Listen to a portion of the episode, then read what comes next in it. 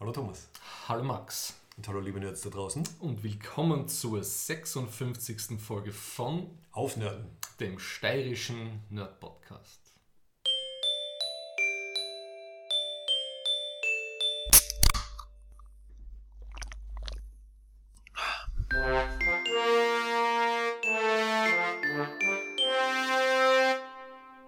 Seit langer Zeit wieder mal bei mir in der Wohnung.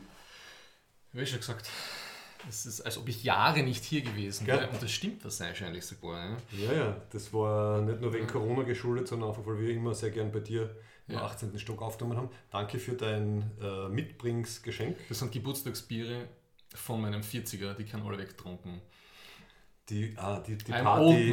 Ich kann mich an die Party erinnern, wo es auf einmal innerhalb von einer Stunde um 10 Grad kühler geworden ist. Ich kann an die Party bis zum gewissen Punkt auch erinnern. Ja? Das war eine sehr gute Party. du hast sehr lustige Arbeitskolleginnen und Kollegen, die dich sehr gut versorgt haben. Ja. Mhm. Ich könnte sagen, unter den Tisch gesoffen. Und was mir vor allem sehr freut, wir haben jetzt endlich wieder mal das klassische, den klassischen Aufnörden-Sound. Ja. Biere, die sich öffnen. Also ein 40er Feier mit Arbeitskollegen und sehr trinkstarke Schwager und Schwägerinnen ist gefährlich. Prost. Wer sind wir, Max? Ähm, Max Werschitz. Und Thomas Menzelberger aus Graz in der schönen Steiermark. Man findet uns auf aufnörden.at. Und Social Network slash Aufnörden und Spotify. Aber auf Facebook freuen wir uns am meisten über Interaktion. Das ist so ein bisschen unsere. Ja. Schreibt uns doch was. Homebase, auch wenn wir wissen, dass Facebook für die ganz jungen äh, Nerds wahrscheinlich nichts mehr ist. Aber wir sind schon, wie der Thomas jetzt gerade verraten hat, 40 oder 40 plus. Das heißt, wir sind auf Facebook. Ich bin mir nicht sicher, ob man auf Soundcloud die Durchschnittsalter in der Statistik rauslesen kann, aber ich glaube, da wird man wahrscheinlich irgendwo beim. Na, ich glaube, ZIP 2 Durchschnitt haben wir wahrscheinlich nicht, aber Gehobenes Aber Mittelmaß. gehobenes Mittelalter. sozusagen. Gehobenes Mittelalter. Das ist okay. Es reflektiert ja irgendwie unsere Biografien oder zum Beispiel das Track-Dinner, von dem wir ja, ja. irgendwie stammen. Wir sind auch, wir sind gewachsen, wir sind reif geworden, wir sind heute keine 20 mehr. Wir schaffen es noch im dritten Quartal unsere dritte Folge zu machen. Es ist alles noch im Plan. Genau. Das heißt, am 15. Oktober ist dann der Wechsel in die nächste Season. Ah, ist es, ja. Ich bin eigentlich eh total baff, dass wir jetzt dann bald ins achte Jahr kommen. Also, Das ist unglaublich. Mit 2015 haben wir das angefangen, Thomas. Da waren wir noch Babys. Mhm. Da waren wir beide noch in unseren 30 ern Hm, das ist ein gutes Bier. Wirklich? Mhm. Ja, das ist Fleck, das ist eine Brauerei, die Richtung ähm, im Murtal ist. Ne? Also wirklich fast ums Eck. Ja, das Oh, ist Fleck ist fast ums Eck. Fleck ist fast ein, ja, Und schon äh, ein Slogan. zwischen Fronleiten und äh, Mixnitz ist das. Mhm, gar nicht weit weg. Gut. Über was reden wir denn heute, Thomas? Jetzt nachdem wir ähm, im, warte mal, lass mich kurz nachschauen. Im Mai haben wir die letzte Folge gehabt, das heißt, es ist viel passiert. Über was Ja. werden wir heute alles Heute reden? werden wir vor allem äh, Dinge verarbeiten, die wir gehört, gelesen oder geschaut haben. Und wir haben einen wunderbaren österreichischen Science-Fiction-Film gestern geschaut im Kids Royal. Und eben einen äh, österreichischen Science-Fiction-Film, der auf Englisch gedreht wurde mit deutschen Untertiteln. Ja, finde ich ja irgendwie geil. Das haben wir, glaube ich, noch nie so erlebt. Namens Ja. Rubicon, ein Film von Leni Lauritsch. Ja, und den gibt es dann in der Review-Section irgendwie zu den anderen Dutzenden. Ah, ich würde sagen, machen wir gleich, machen wir gleich ordentlich, machen wir gleich ein Love-Hate Machen wir Love-Hate-Rubrik. damit wir alle unsere Rubriken befüllen Ja. Ähm, gut, das heißt wahrscheinlich die längste äh, Sektion von dem Podcast wird die Wir müssen reden, die Ja. Sektion, die so, zu so einer Art Review-Roundup werden wird. Genau. Ich schicke da gleich voraus, ähm, ich habe im Sommer ein bisschen so eine, einen Nerd-Timeout gehabt. Also aus, aus irgendeinem Grund, der Juli ist losgegangen. Ja. Ich habe wirklich einfach Pause gemacht, bewusst, unbewusst, weiß ich gar nicht. Ich habe kaum, kaum Sachen geschaut. Erst jetzt im Herbst dann wieder angefangen. Ähm, Wobei du entschuldigt bist, Hm. weil du ja auch mit äh, Kinderbrauchen-Profis oh ja. sehr engagiert warst. Oh, genau. Wo du ja auch der Produzent eines neuen Podcasts Genau, bist. genau. Ja? Ich habe einen zweiten Podcast. Es kommt, Ja. kommt mir vor, wenn ihr ein zweites Baby hätte.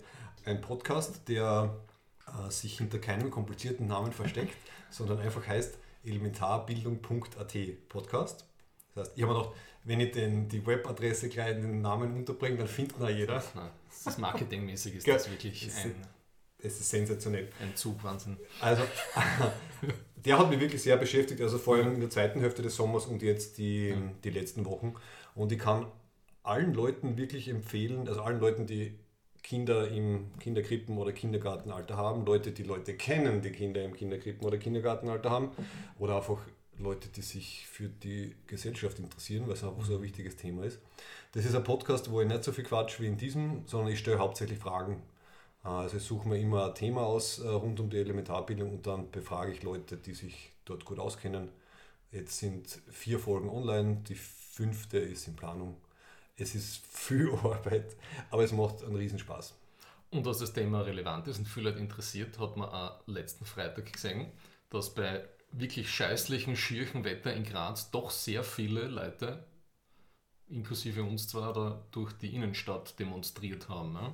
Ja, das war super. Also am 16. September hat äh, eine Demo organisiert von einer Gruppe von Eltern stattgefunden, weil jetzt leider Ende 2000, also im Herbst 2022 das eingetreten ist, von dem halt meine Initiative, diese Initiative Kinder brauchen Profis, äh, im Oktober 2020 bereits gewarnt hat, nämlich, dass wir bald einen Fachkräftemangel haben und dass Einrichtungen schließen werden. Jetzt ist es soweit. Ja, leider. Also I, I hate to say I told you so. Äh, taugt mir überhaupt nicht der Satz in dem Kontext. Ähm, ja, gut, aber soviel zum Politischen. Also diesen Podcast gibt es, elementarbildung.at, da findet man ihn. Hört mal rein. Es reden wirklich sehr sympathische, gescheite Leute über ein wichtiges Thema und ich stelle halt die Fragen dazu. Gut. Auf meine Bitte hin, Thomas, wie vorher besprochen, ähm, nehmen wir die galaktische Lyrik so ein bisschen als, als Appetizer und als Einsteigerrubrik, bevor wir dann in die äh, Wir müssen reden Sektion gehen. What a piece of work is man. How noble in reason, how infinite in faculty. Ich äh, lese wahrscheinlich ein bisschen ein zu lang geratenes Zitat, aber wurscht, äh, aus einem der besten Sachbücher, das ich jemals gelesen habe. Das Buch nennt sich äh, From the Ruins of Empire, The Revolt Against the West and the Remaking of Asia von Pankaj Mishra, ist ein indischer Autor, indischstämmig. Ähm, äh, und das ist ein wundervolles Buch über die letzten 150 Jahre Zeitgeschichte über Asien und Europa und Kolonialismus und Postkolonial Postkolonialismus, ihr wisst schon, was ich meine. Ähm, für, das ist für jeden Menschen interessant, der sich fragt, äh, warum jetzt geopolitisch sozusagen durch diese ganze Russland-Krise jetzt nicht alle mit dem sogenannten Westen, Europa und USA im Gleichklang sind und das anders sehen oder sich anders verhalten. Also das Buch ist super. Er nimmt da drei Intellektuelle, also an, ähm, aus, aus, aus, aus, sagen, also aus dem arabischen Raum, aus Indien und aus China und erzählt, was da eigentlich im 19. Jahrhundert von den Kolonialmächten abgegangen ist und so weiter und so fort, bis, bis in die Jetztzeit. Ja. Und ähm, mi, mi, seitdem ich das Buch gelesen habe, ist das, das ist wirklich ein Eye-Opener. Ja. Also warum, warum die Chinesen nicht, nicht die besten Freunde von dem, vom Westen sind und da kein Vertrauen besteht. Also ich habe das so viel nicht gewusst, ne? also wie mit den Chinesen nach dem Ersten und nach dem Zweiten Weltkrieg umgegangen worden ist. Das sind ja und im 19. Jahrhundert sowieso, also mit Boxer Rebellion und so weiter. Also da sind die Österreicher daran beteiligt gewesen. Also ja, es war für mich wirklich als geopolitisch interessierten Menschen ein Eye-Opener. Ja, und dann gibt es da natürlich da am Schluss, ein, das ist praktisch die letzten drei, vier Absätze vom Buch. Sind jetzt ein bisschen, das Buch ist schon zehn Jahre alt, also, aber immer noch sehr aktuell. Of course, as some of Asia's intellectuals pointed out, Europe's own transition to its present state of stability and affluence was more than just painful. It involved imperial conquests, ethnic cleansing, and many minor and two major wars involving the murder and displacement of countless millions. As India and China rise with the consumerist middle classes in a world of finite energy resources, it is easy to imagine that this century will be ravaged by the kind of economic rivalries and military conflicts that made the last century so violent. The war on terror has already blighted the first decade.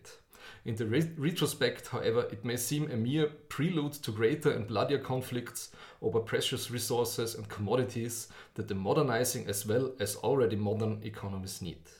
The hope that fuels the pursuit of endless economic growth that billions of consumers in India and China will one day enjoy the lifestyles of Europeans and Americans is as absurd and dangerous a fantasy as anything dreamt up by Al Qaeda. It condemns the global environment to early destruction and looks set to create reservoirs of nihilistic rage and disappointment among hundreds of millions of have nots. The bitter outcome of the universal triumph of Western modernity, which turns the revenge of the East into something darkly ambitious and all its victories, victories truly Pyrrhic. Pyrrhic. Also pyrrhischer Sieg, ja. Das ist so. Sieg, gell? Mhm. Das ist. Äh, Uh. Kannst du mir das borgen oder hast du das nur als E-Book? ich habe es als E-Book. Ja, I'm sorry. Dann besorge ich mir's. Dann werde ich mir es als Hörbuch Also besorgen. es ist wirklich Würde exzellent. Mich, würde mich sehr interessieren. Ja. Und ja, es ist ein bisschen auf, das ist ungefähr zwölf Jahre alt, was er am Schluss schreibt. Und wenn man das so nachzeichnet, was die letzten 12, 13 Jahre passiert ist, also ist on point. Ja, war in der richtigen Richtung unterwegs. also nicht, dass er da jetzt ein Forecast gemacht hätte oder so, aber es ist einfach vom Kontext her, es ist ein Wahnsinn, das Buch. Ja. Mhm. Okay. Gut, dann habe ich ähm, zum Ausgleich was sehr Kurzes und was Lustiges. Das passt eh. ähm, eben, äh, um, um einmal noch ganz kurz zum Kontext von elementarer Bildung, Kindergarten und Co. zu kommen, weil ich ja eben in einem Kindergarten arbeite. Wir haben vor zwei Wochen das neue Kindergartenjahr begonnen. Wir starten immer gleichzeitig mit der Schule in, in der Steiermark und wir haben im Kindergarten, in dem ich arbeite, nicht nur ein Aquarium, für das ich übrigens verantwortlich sein darf, weil ich das von meiner Vorgängerin übernommen habe. Was für Fisch sind denn da drin? Ähm, Guppies, Neonfische, ein Putzerfisch. Da gehört in und- jedes Aquarium. ne? Ja, ja, ja. Ähm, auf jeden Fall für, den bin ich, für das bin ich verantwortlich. Und aber eine Kollegin von mir äh, kennt sich seit kurzem auch mit Schnecken aus und hat jetzt drei äh, wirklich wunderschöne große sogenannte Achat-Schnecken äh, mitgebracht. Für die haben wir ein, Ter ein Terrarium gebaut. Ähm, das ist jetzt unser zweites Tiere-Highlight für die Kinder. Und das haben natürlich die Pädagoginnen, also meine, meine Kolleginnen, ähm, äh, inhaltlich aufgenommen und deswegen war eins der ersten Gedichte, die wir im Kindergarten jetzt gehabt haben. Ich glaube, das ist dann so beim, in, einem, was die, in einem Kreis, wo man halt eine pädagogische Aktivität macht oder vielleicht was der Mittagsspruch, ist natürlich passend dazu folgendes lyrische Kleinod. Schnecken erschrecken, wenn sie an Schnecken schlecken, weil zum Schrecken vieler Schnecken Schnecken nicht schmecken. Das ist jetzt mein, mein lyrischer Beitrag. Diesen kleinen lyrischen Zungenbrecher haben wir quasi den Kindern beigebracht. Das ist wie Rotkraut oder Blaukraut. Ja, diese das- Zungenbrecher. Genau, genau. Es versucht in die Richtung zu gehen. Und, ah, das Lustigste habe ich noch gar nicht erzählt. Wir haben äh, letzten, äh, also es gibt immer eine Vorbereitungswoche, bevor, bevor die eigentliche Woche mit den Kindern losgeht äh, Ja. im, im Herbst. Und wir haben am Ende dieser Vorbereitungswoche haben wir das Terrarium fertig gehabt. Wir ähm, haben einen Deckel draufgegeben. Im Deckel sind aber zwei Löcher, deswegen haben wir da ein, ein Metall, äh, Art Gitter draufgegeben und das mit irgendwas beschwert. Und dann sind wir ins Wochenende gegangen. Wie wir dann am Montag wiederkommen sind, waren von den drei Schnecken nur mehr zwei da. Eine Schnecke, und zwar die größte, hat sich auf die Reise begeben. Wir haben sie immer noch nicht gefunden. Die ist da durchgekommen, obwohl er Die hat das weggeschoben. Die ist raufgeklettert, hat das samt den Sachen, die draufgelegen sind, weggeschoben und ist jetzt irgendwo im Kindergarten. Und das ist keine Schleimspur zum Verfolgen. Die gewesen. war, genau, die war schon vertrocknet nach, äh, je nachdem, wie, schnell sie war. Das heißt, ich hoffe, ihr geht's gut. Ich habe keine Ahnung, wo sie ist. Sie ist groß genug, dass man sie sieht. Also die, das, ähm, das Haus ist so groß wie, äh, naja, nicht wie, wie, wie quasi Erwachsenenfaust, aber halt so zwischen Kinder- und Erwachsenenfaust, so groß ist das Haus. Das, Was so eine große Ja, Schnecke ja. ist euch entkommen und die Ja. findet ihr Ja, nicht mehr? Eine faustgroße Schnecke? ja, also ein bisschen größer als eine Kinderfaust, würde ich sagen. Ja, die ist jetzt irgendwo. Ich hoffe, ihr geht's gut. Das muss da einmal gelingen. Ja, aber den, die anderen zwei sind noch da. Und die, das sind unsere neuen, äh, unsere neuen Lieblinge. Okay. Gut. So viel aus meinem ähm, pädagogisch-betreuerischen Alltag. So, und wir starten jetzt in die Extended Wir müssen reden Session. Aber ich habe Serien, Filme, Podcasts und YouTube-Kanäle zum Empfehlen und zum am Diskutieren. Ja. Aber fangen wir mit den Serien an, das ist irgendwie das Spannendste wahrscheinlich für die meisten Leute. Mhm.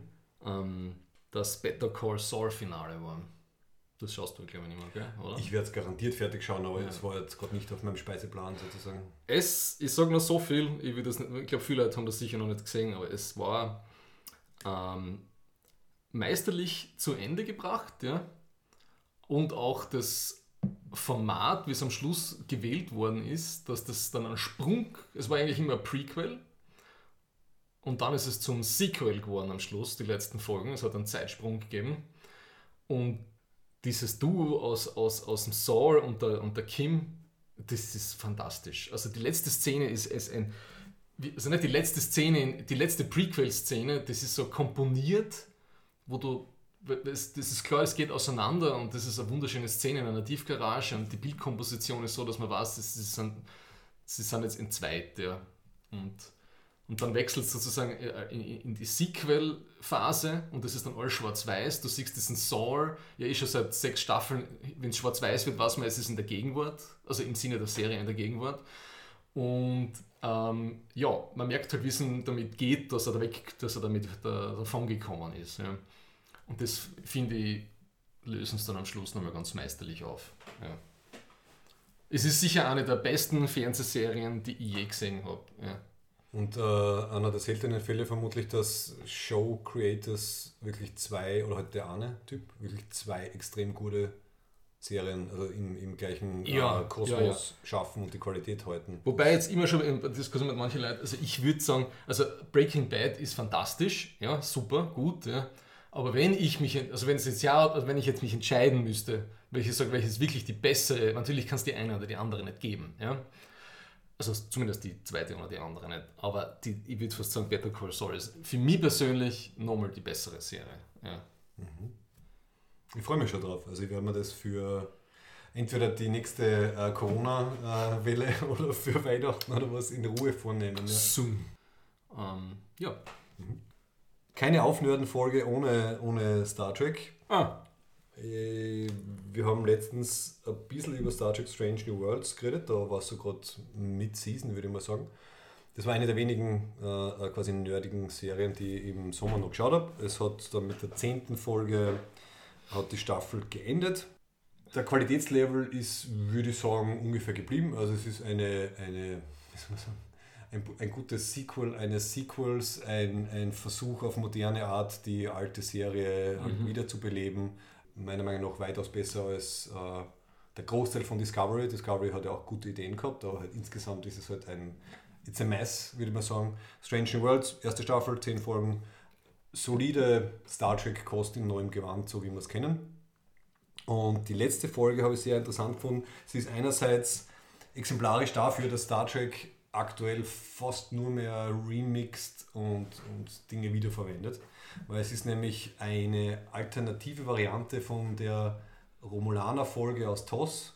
Falls du dich erinnern kannst, Balance of Terror, dieser Art U-Boot-Krieg im, im Weltraum, wo der Kirk ähm, Ja. halt gegen diesen romulanischen Commander kämpft und wo die Romulaner vor allem das erste Mal das ist ja gesehen werden. Genau, der, der Mark Leonard, der Sarek-Schauspieler. Und in dieser letzten Strange Worlds, Worlds Folge namens The Quality of Mercy gibt es dann, also der Großteil der Folge ist eine alternative Version, wo der Pike eben nicht bei diesem äh, Unfall außer Gefecht gesetzt wird. Äh, das heißt, er behält das Kommando von der Enterprise und er ist dann statt dem Kirk in dieser Situation, wie der Kirk damals ist. Aber mit Hilfe vom Kirk. Der Kirk düst mit der Farragut an, der hat inzwischen auch sein Kommando. Und es geht halt anders aus. Und dadurch, dass es anders ausgeht, wird dann halt die Zukunft verändert. Und der Pike erkennt dann, dass er eben sein Schicksal zumindest nach jetzigem Stand nicht ändern kann oder soll. Weil wenn eben dieser Unfall nicht passiert oder wenn halt er das Kommando von der Enterprise noch hat, dann, dann hat das halt diese, diese world-changing Consequences, wie, wie auch schön erwähnt wird. Also äh, technisch fantastisch gemacht, äh, sehr spannende postmoderne Adaption von einer bekannten Geschichte. Mir hat es gefallen, die ganze Staffel hat mir sehr gut gefallen. Ich freue mich schon auf die nächste, die wird auch kommen. Hm.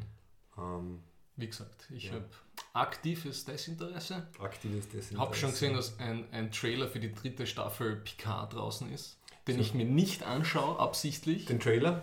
Nein, ich schaue mir gar nichts an. Ich schaue mir dann die Serie Moment. an mit dir. Ah, okay, genau. Ja, Das nein, nein, ich nein, keine Sorge. Du hast, mir, du hast mir letzte Folge Picard ich quasi dir- versprochen. Picard, K habe ich da versprochen, das passt. Ja. Um das, das, das einfach abzuschließen, das Kapitel. Ja, klar. Stichwort Unfall und technisch sehr gut gemacht. Rings, Rings of Power. Schön, Thomas, das war wunderschön. Ja. Mhm. Rings of Power, Power. ich habe mir nur in Klammer What the fuck notiert. Ja. Darf ich ganz kurz, bevor du ins, ja. äh, ans qualitativ Verachtliche gehst, äh, Verachtende gehst, ich, ich habe mir ein bisschen auf, auf, äh, auf ja. Wikipedia rausgeschrieben, was ich einfach interessant finde. Also, das ist damals so losgegangen, vor zwei, drei Jahren. Ähm, die Tolkien-Erben und Warner Brothers, die anscheinend immer noch irgendwie um die Rechte gestritten haben an den Herr der Ringe-Sachen, haben sich irgendwann mal geeinigt. Haben dann gemeinsam beschlossen, okay, wir verkaufen jetzt die Rechte speziell für eine Fernsehserie basierend auf äh, Herr der Ringe, den Büchern und den Appendices und sind einmal mit einem Ausrufspreis von 200 Millionen Dollar in den Markt rausgegangen. Äh, es wurde unter anderem auch ähm, an Netflix und HBO angeboten, aber es hat sich dann Amazon als der Bestbieter mit 250 Millionen herauskristallisiert und, zumindest laut Wikipedia, hat der Bezos sogar selber mitverhandelt, weil er das unbedingt haben wollte. Und sie haben, Amazon hat dann auch deswegen den Zuschlag gekriegt, nicht nur weil sie am meisten Geld gezahlt haben, sondern weil sie auch gesagt haben, sie werden fünf Staffeln machen und sie werden mindestens eine Milliarde Dollar in die ganze Serie reinbuttern. Und das war allen verständlicherweise sehr wichtig, dass halt was Gutes rauskommt im Sinne von, es, es steckt genug Geld dahinter. So, und jetzt kannst du sagen, ob sich das Geld ausgezahlt hat. mein Lieblingsgleichnis zu dieser Serie ist, ja, das drucke ich eh jedem eine, weil ich es so gescheit finde, was ich sage. Ne? Es ist wie äh, eine Episode Klingendes Österreich mit Sepp Vorcher. es sind wunderschöne Vistas, wunderschöne Landschaften, schöne Kamerafahrten über Täler und Berge und Flüsse und, und Wälder. Äh, die Kultur kriegt man ein bisschen weg, äh, weg ein bisschen mit, weg ja. mit die Kultur. Aber sobald einer den Mund aufmacht, ja, fängt das Fremdschämen an bei mir. Es ist wirklich ähm, wunderschön gemacht. Die ganzen Vistas und, und die Einstellungen sind ein Wahnsinn. Das CGI-Budget muss wahrscheinlich die Hälfte von dieser 1 Milliarde sein. Also irre, was da, was da, was ich glaube, das ist auf 8K produziert oder ist es auf 4K produziert? Ich bin mir nicht sicher. Ich bin sicher, sie haben ein paar ja. extra Ks erfunden, ja. damit sie das ausgeht. Ja. Wie kommt so vor, ich weiß nicht, ob das an meinem Internet liegt oder an meinem, äh, an meinem HD-Fernseher dass bei, bei den Vistas habe ich das Gefühl, springt das Bild in eine höhere Auflösung, als wenn es dann in der. Aber vielleicht irre ich mich da. Ja, vielleicht ist es nur meine Wahrnehmung. Ja, wo sie gespart haben, meiner Meinung nach, ist äh, das Ensemble, also beim Casting. Es sind die, die Schauspieler sind grottenschlecht, quer durch die Bank. Ich, ich, bei die, vor allem bei die Halbfüße oder Halblinge oder die Hobbits-Verwandten, da kriege ich Knackwatschen. Äh, Anfälle, also die würde ich einfach nur aus diesem Wald auswatschen. Diese kleinen, süßen, aber dann extrem sozial-darwinistischen kleinen Critters, echt furchtbar. Und ähm, Schauspieler sind furchtbar, Dialoge sind furchtbar, es ist dermaßen überladen und schlecht geschrieben. Dann gibt es dieser eine Elfter, der da von den Orks festgenommen wird, der Arondir. Der kann nichts nicht in Zeitlupe machen. Ja? Und dieses ganze äh, Blickgeficke mit seiner äh, menschlichen Gegenüberfrau. Das ist, also das ist wirklich, die ganzen Storylines sind alle völlig katastrophal. Ja. Aber am schlimmsten ist wahrscheinlich sogar die Galadriel. Ja. Also ich habe seit, das ist, die ist dermaßen ausdrucksschwach, die Schauspielerin, dass nicht Ärger geht, finde ich. Ja. Ich finde aber wirklich alle scheiße. Ja.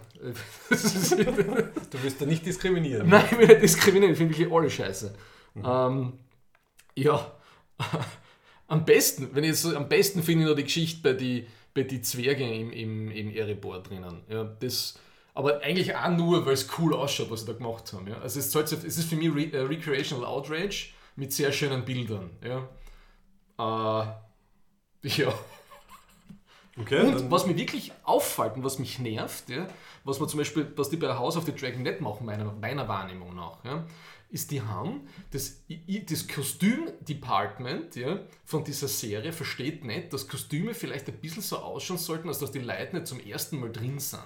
Ja. Es schaut wirklich alles aus, ob die Schauspieler das, ob die Leute Sachen anhaben, die frisch von der Stange kommen, ne, dass da gerade die Plastikfolie abgenommen worden ist. Mhm, mh. Und das ist bei so, vor allem bei so Halbfüßen, die da im Wald da irgendwelche Schnecken suchen. Und so, es schaut einfach wirklich, es ist, das ist leider Gottes ein hochproduzierter Fail. Ja. Gut, dann werde ich ein bisschen zur, zur Rettung kommen. Jetzt sind wir in der klassischen Konstellation. Thomas ist, ist sehr, sehr kritisch. Dem Max gefällt einfach leicht einmal was.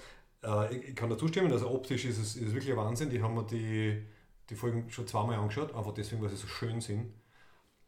Ich sehe deinen Nerd-Rage bei, bei so Sachen wie, wie Handlung, Dialogen und so, sehe ich nicht so extrem. Also ich habe ein paar Szenen erkannt, die, ja, da kann ich dazu stimmen. Ich finde, die Galadriel ist vor allem sehr, ähm, es wechselt für mich sehr. Es gibt für mich Szenen, wo, sie, wo die Schauspielerin super passt und wo sie einfach glaubwürdig rüberkommt. Und dann gibt es Szenen für mich, die wirken auf mich wie ein bisschen wie, wie, wie so ein 90er Soap oder so. Also sie hat so, das ist so Hit and Miss, würde ich mal sagen. Ich kann zumindest verstehen, warum sie sie gecastet haben, weil sie wahrscheinlich glauben, dass sie, dass sie den Bogen noch raus haben wird. Und ich glaube, ich hoffe halt, dass sie das schafft. Eben, dass diese Szenen, wo sie funktioniert und wo sie gut spielt, dass die noch mehr werden. Vielleicht braucht sie ja bessere bessere Dialoge. Wenn Geld keine Frage ist und wir wissen, wir machen eh fünf Staffeln, why not? Ja. Eben, genau, sie hat ja Zeit. Sie haben alle Zeit. Chance. Ja, passt schon. Sie haben alle die Zeit, das sich irgendwie einzuleben. Ich finde da, also die, die Szenen eben in, in, wie heißt das, das, das Zwergen-Ding, äh, die habe ich auch großartig gefunden. Vor allem eben, ich glaube, dass das ein bisschen angedeutet, dieser Kontrast zwischen die, das Ausgestorbene, ja. äh, das wir aus den, aus den Filmen kennen und jetzt halt wirklich, wie es äh, lebendig ausgeschaut hat. Also die, das ist das Schockierende für mich dass ich draufgekommen bin, dass ich das alles vor 20 Jahren gelesen habe. Anfang der Nullerjahre. Ja, ja. Weil ich dann, ich habe diese, die Anhänge aus dem Regal genommen und die sind, da wo die Licht dazukommt, sind schon richtig aus, ausgeblichen. äh, und habe mich daran erinnert, versucht daran zu erinnern, aber ich kann was keine Ahnung mehr. Weil es mich ja schockiert hat und ich muss sagen, das war für mich so ein richtiger Bummer, ich habe das nicht gewusst dass das mit Silmarillion und den ganzen Lost Tales nichts zu tun hat, dass das alles nicht vorkommen darf. Ja. Ich habe nämlich auch geglaubt, dass es eben genau umgekehrt ist, dass ja. sie die Rechte an den Filmen nicht haben und eben nur Silmarillion verwenden können, aber sie müssen anscheinend aus dem bisschen, was die Anhänge hergeben. Aber dann denke ähm, ich mir ähm, echt, was, was, was, was, was ist das dann? Das ist ja nicht einmal Kanon, was die da aufführen. Das macht überhaupt keinen Sinn. Sie machen eigentlich, äh, ich hatte eine Ringe Prequel aus dem zweiten Zeitalter, mhm. wo kein Silmarillion drin sein darf was macht das? Das bringt ja nichts. Wieso macht man sowas? Also mich stört es nicht, weil ich habe die Bücher auch vor 20 Jahren, vor 25 Jahren gelesen, dann halt die Filme geschaut. Ja. Äh, ich weiß sonst eigentlich nichts. Also ich genieße die Serie jetzt einfach so, wie sie kommt. Ja. Ähm, ich mache mir da keine Gedanken. Ähm, das ist ja. wahrscheinlich der beste Ansatz. Ja. Und wie gesagt, ich finde es eben, eben nicht schlecht. Ich finde, es gibt, es gibt aber wirklich sehr spannende, äh, sehr gute Szenen. Ich finde allein dieses Konzept, dass sich diese Orks da jetzt durch halb Mittelerde durchgraben, weil sie halt irgendwie geschützt sein müssen vor Sonne und versteckt sein müssen und so weiter. Ich finde das irgendwie einfach großartig, also diesen Gedanken, was also wunderbar anfängt mit der Szene, wo auf einmal im Haus ähm, durch den Boden durch quasi irgend so ein, so ein Monsterviech auftaucht. Also ich finde, das hat schon was sehr bedrückend äh, Grausliges, was aber auf einer ganz großen Ebene dann halt episch werden kann. Also es gibt ganz viele Sachen, die mir sehr gut gefallen. Hat Verbesserungspotenzial, aber ich freue freu mich einfach über, über eine schöne Fantasy-Serie. Also zusammen, zusammen mit uh, House of the Dragon bin ich jetzt gerade voll happy, dass wir einen, einen Fantasy-Herbst haben. Und House of the Dragon, wenn ja. wir überleiten, mhm. da habe ich null Erwartungen gehabt, weil ich diese furchtbaren letzten Staffeln in, äh, so internalisiert habe. Mhm. Ja. Und dann war ich extrem überrascht, wie gut die Serie ist. Also es war jetzt fünf, die fünfte Folge, habe ich glaube ich gestern oder vorgestern angeschaut, mehr gibt es ja glaube ich noch nicht. Ja. Und all das, was äh, Rings of Power hat, hat äh, House of the Dragon offensichtlich nicht. Ja. Sie haben kein Problem mit gescheite Dialoge und gescheite Schauspieler. Die Schauspieler und SchauspielerInnen, diese Core-Cast ist ein Wahnsinn. Ja. Mhm. Also sie, die, die junge äh, Warte, ich habe mir natürlich alles rausgeschrieben. Also die, die, lass mich kurz schauen, da. Die Renera. Die Renera. Die von der Millie Alcock gespielt wird als junge Version und anscheinend gibt es dann irgendwann eine alte Version, wahrscheinlich zweite Hälfte von der Staffel. Und das gefällt mir ja auch so, dass sie so, so wirklich lang springen zwischen den einzelnen Episoden, dass da Jahre vergehen mhm. und dass sie sich damit nicht, dass sie das nicht so, so also wie soll sagen, so ein Beat-by-Beat-Ding machen, ne, was dann am nächsten Tag, das gefällt mir extrem gut. Ja. ja. Und sie haben nicht das, auf, sie haben nicht das CGI-Budget auf keinen Fall von, von, von Rings of Power. Aber das ist nicht wichtig. Ja. Die Drachen schauen ein bisschen scheiße aus. Ja. Aber das ist wurscht, die Story ist gut und die Schauspieler sind echt klasse. Vor allem die, eben die, die Rhaenyra mit ihrem Bruder und ihrem Vater und das, das ist alles echt fantastisch. Ja, also ich finde der, der, der Vater, also der King Viserys, der Erste, gespielt von Paddy Considine, der ist wirklich hervorzuheben, weil er so wunderbar einen, einen gut meinenden Targaryen-König spielt. Äh, man leidet richtig mit ihm mit. Ja. Er hat immer wieder so diese Ausbrüche, wo er doch ein bisschen ein, ein, ein Selbstbewusstsein zeigt. Er, er ist irgendwie für seine Tochter da, aber andererseits muss er sich halt total um, Ja. um den Staat kümmern. Ähm, Also ein junger Bruder, der kleine Der Usurper. Genau, der Matt Smith, den wir als Doctor Who natürlich auch kennen. Ah, der, daher kenne ich das Gesicht. Der ist auch großartig gespielt. Ja. Der ist super. Äh, ein schöner Kontrast zum, Ja. zum Älteren. Ja. Na, super Dialoge, gute Geschichte, äh, nachvollziehbare Motivationen von den Leuten. Hat Rings of Power alles überhaupt nicht, aber nachvollziehbare Emotionen in die Charaktere. Sex, Gewalt, ein bisschen Inzest, ist anscheinend modern, gehört dazu. ähm, Zumindest in dem im die Targaryens haben das Kontext, immer ja. schon gemacht, Ja. das wissen wir ja. Ne? ja. Ganz kurz, ähm, weil ich das auch nachgeschaut habe, was mich interessiert hat.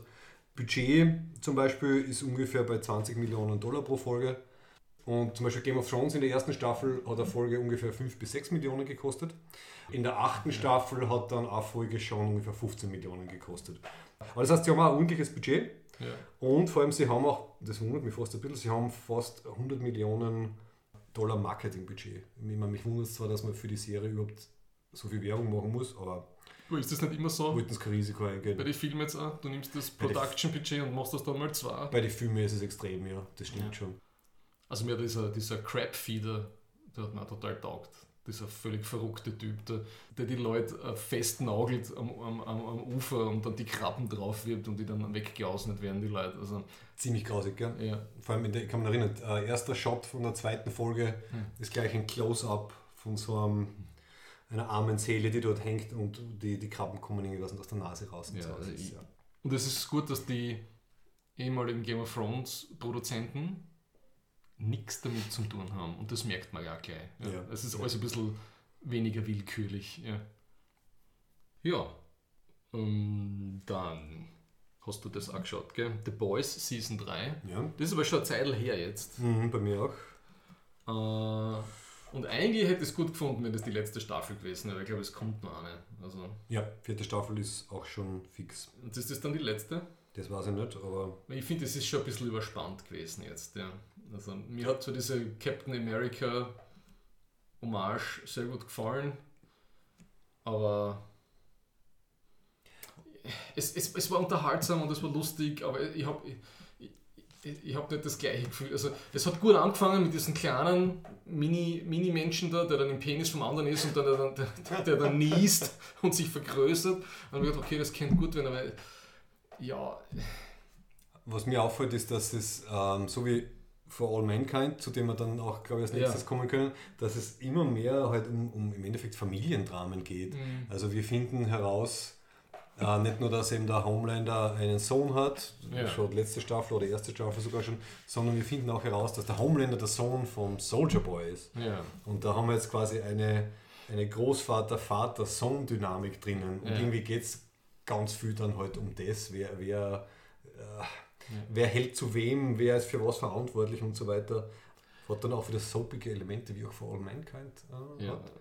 Aber es ist unterhaltsam und es sind nur acht Folgen pro Staffel. Ich finde, es geht immer recht zackig. Also, es ist eh lustig zum Anschauen, aber ich, ich hoffe, sie bringen es dann bald einmal zum Schluss, ja. Weil, ja.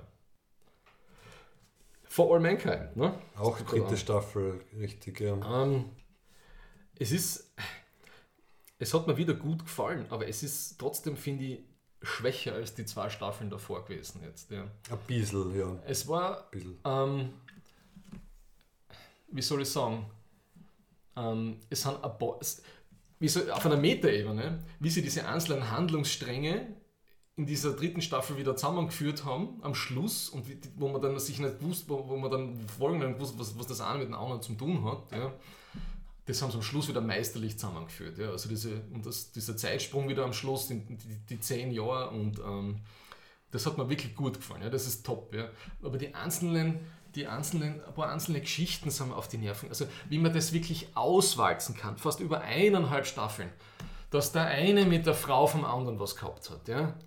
Was wahrscheinlich, ich weiß nicht, das ist, das ist so, vielleicht bin ich da schon zu sehr entfernt von diesen Problematiken, ja, aber weiß nicht, ob das in Aber in Europa schert das irgendwen, außer, oder ist das mehr so eine amerikanische Bible Belt-Geschichte, dass das, dieses Plot-Device ewig geht's also. Das ist, Ja, also der Danny, der Ja. Sohn vom, vom, vom Gordo. vom Gordo, also dem, dem verstorbenen äh, besten Freund vom Ed, äh, vom Ed Baldwin mit eben seiner Ex, jetzt Ex-Frau eine, ein Affärchen hatte. Ähm, ja, was ich halt arg finde, ist, dass, also was mir auffällt, ist, ist, ist bei For All Mankind, äh, es, ist, es ist so ein, ein Kontrast zwischen eine tolle parallele Zukunft, Menschen haben viel erreicht, sind, sind äh, wissenschaftlich sehr weit, sind schon ein bisschen erleuchteter, versus dann so Einzelschicksale, einzelne Dummheiten, einzelne äh, Fehlerquellen im System sozusagen. Und die große Fehlerquelle in der dritten Staffel ist halt, dass der Danny, dieses, dieses, der, der Affären-Danny, halt äh, psychisch instabil ist und wird. Dann wird er noch drogensüchtig. Und dann wieder drogensüchtig und das löst halt ganz viel von den, von den Spannungsmomenten und von den Katastrophen und Cliffhangern aus. Hm. Das ist halt irgendwie, ja, okay, man kann natürlich Pech haben und auf so einer, auf so einer Ja. großen Mission halt so einen Typen dabei haben. Aber irgendwie habe ich das Gefühl, das ist so ein bisschen das Rezept von For All Mankind und ich liebe die Serie, heißt, dass man halt eine große Geschichte, epische Sachen und dann ist aber, aber irgendeiner drinnen, der versaut der versaut für alle. Also, die Danny-Geschichte ist mir ein bisschen too much. Dann das gleiche mit seinem Bruder, der da irgendwie mit Mei, der ja. da irgendwie ge, äh, gehoneypottet wird von so einer äh, weißen Terrorzelle. Ja, eine Anti-NASA. Äh, es hat mir ein bisschen. Domestic Violence Ja. Ter Terroristen, bla bla Geschichte. War wahrscheinlich ein bisschen eine Anspielung, eine nicht sehr subtile an diese ganzen MAGA-Trump. Ja. Ähm, Erstürmung des Kapitols Ja. Geschichten. Ja. Das hat sich am Schluss da eben mit diesem, mit diesem Anschlag, der halt sehr stark an diese Anschläge Ende der 90er, so bei diesen amerikanischen Botschaften erinnert. Ne? Mhm. Oder, oder Oklahoma City, das Bombing dort. Ne? Boah, ist auch schon. Also lang her im Sinne von damals Ja, habe ich noch. aber das ist so in den 90er passiert und das hat, das hat so von der. Bildsprache her mich sehr stark an das erinnert. Ne? Mhm. Das, das hat auch ganz gut funktioniert am Schluss dann, aber die Geschichte selber war einfach grottenfahrt, muss ich ehrlich sagen. Ja. Äh, Mir kommt vor, es, es geht immer so, zwei, drei Folgen bauen sich Dinge auf, es funktioniert alles gut und dann kommt Ja. irgendeine Katastrophe. Ja. Also zum Beispiel die eine Szene, wo sie halt das Wettrennen Helios, äh, die Russen und die Mhm. Amerikaner haben, dann läuft bei den Russen was schief, sie werden von den Amerikanern ähm, geborgen, sie docken an, aber am Ende dieser Folge dann auf einmal dreht sich das Raumschiff, weil im Treibstofftank noch was drinnen ist, drei Leute sterben, das Schiff ist halb kaputt, bumm, und blendet zu schwarz. Dann äh, läuft wieder alles halbwegs okay, dann stürzen sie halt am Mars halbert ab. Dann finden sie auf einmal einen Nordkoreaner, der eigentlich der erste Der war. was, das war super. Das war so lustig und ein bisschen herzerwärmend zwischendurch, Ja. weil er halt mal- er hat das Foto von seiner Frau drinnen. Also es, es geht immer so, ähm, so äh, Aufbau, alles ist okay, alles ist gut, Hm. bumm, zack, alles geht schief. Dann wieder ein bisschen Aufbau, alles also das hat sie halten die Spannung. Nein, es ist ja. so, Ja. zwei Drittel gefällt mir gut, ein Drittel gefällt mir nicht gut. Insgesamt gefällt es mir sehr gut, Ja. aber es hat ein paar Schwächen gehabt. Ja. Ein bisschen größere Schwächen als die Staffel. Ich will Ähm, auf jeden Fall aber mehr sehen, als jetzt zum Beispiel von The Boys oder so. Also von For All Mankind, wenn es das halbwegs halten, das Niveau hätte ich nichts dagegen. Na, aber auch, die ganze ähm, Geschichte mit der Präsidentin, Oh, das ist super, Mhm. wie sie das geschafft haben, da äh, Monika Lewinsky und dieses Don't Ask, Don't Tell, was ja auch in der Clinton-Ära in der gleichen Zeit passiert ist, ja, so irgendwie Referenzpunkte zu ziehen, das hat mir wirklich gut gefallen. Und sie ist, sie ist auch einmal Schauspielerin. Mhm. Ja. Und ähm, ich bin froh, dass diese Doppelagentengeschichte sich jetzt mit der Margot und dem anderen, der ja, also sie ist ja, sieht man ja am Schluss, sie ist in Moskau am Schluss und er ist jetzt äh, geflüchtet in die, in die USA. Also es hat sich umgedreht, das Ganze, gell? Ein, ein, ein wirklich ein grausames Schicksal für die Liebenden, die sich nie äh, lieben durften. Oh, ja. Ja, aber da bin ich gespannt. Also ich hoffe, dass die Margot in der vierten Staffel was zu tun hat. Also dass man irgendwie, dass sie irgendwas mit den Russen macht. Ne? Das wird mir taugen. Du, so wie die Margot kennen, äh, wird sie äh, die russische Raumfahrtbehörde irgendwann übernehmen Ja, das war eh schon und dann Präsidentin werden. Das war eh immer schon ihre Technologie. Ne? Ja. Ja. Mhm. ja, aber das ist wirklich, also auch wenn mir einzelne Handlungsstränge ein bisschen missfallen oder auf die Nerven gehen, es ist Storytelling-technisch ein Wahnsinn. immer Ja. Ja, ja. Ich finde. Ähm, Ich habe noch ein paar Sachen bei Serien. Bitte, ich weiß, du hast Ähm, gut mitgeschrieben, ich war ein bisschen faul. Sag mir, was gibt The es? Billion Dollar Code, eine Miniserie auf Netflix. Ähm, äh, super crisp, vier Folgen, deutsche Netflix-Show über die über das vermeintliche Startup, was halt so TerraVision gegründet hat und wo, wo dann Google den Code gestohlen hat für diese ganzen Geospatial Auflösungs- und, und, und, und, und äh, eben Google Maps und Google Globe Geschichten. Ja.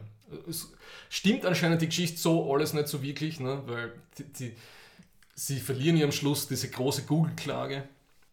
Das ist in der Serie nicht drin, aber laut Trivia, was ich so gelesen habe, ist es ja eigentlich so, dass TerraVision, die deutsche TerraVision, das selber von, von einem anderen Amerikaner abgeschaut hat. Ja. Also, wenn es stimmt, ja. Aber es ist super lustig geschrieben.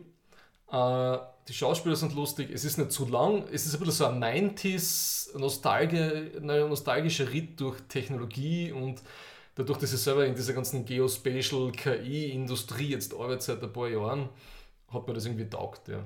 Also, weil da gibt es immer große Wale, die dich fressen wollen und da musst du irgendwie so durchnavigieren durch diese Welt und so. Also das hat mir gut gefallen. Ich habe äh, auf deine Empfehlung hin dann Ja. Die ersten zwei Folgen habe ich geschaut, die muss Ja. ich noch fertig schauen. Ich habe es auch, ich hab's auch sehr gut gefunden. Ich habe dann ein bisschen nachrecherchiert, ich, ich kapiere das nicht ganz, wie es wirklich rechtlich war, Mhm. weil äh, auch nach dem Lesen von mehreren Artikeln im Internet ich es immer noch nicht, wer da jetzt irgendwie recht hat und wer nicht. Rechtlich ist es Aber- so, dass, dass Google das schon kopiert hat, was sie gemacht haben, aber dass das Patent, was sie angemeldet haben, nicht gültig ist, weil sie vergessen haben, und ich ich bin ja selber mit IP in der Firma beschäftigt, sie haben vergessen in ihrem Patent ähm, sozusagen äh, Prior Knowledge zu zitieren, auf das sie zurückgegriffen haben. Ja.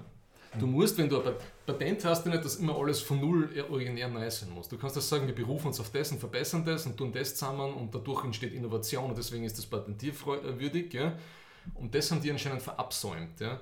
weil sie von irgendeiner, ich glaube von irgendeiner einer, einer, einer Unigruppe in Stanford oder so, Ja, genau, das habe ich dann auch gefunden. äh, die haben diesen Algorithmus, wie man diese Geodaten sehr schlank und schnell berechnen und Zoom-in, Zoom-out machen kann, diese Data Layers, ne?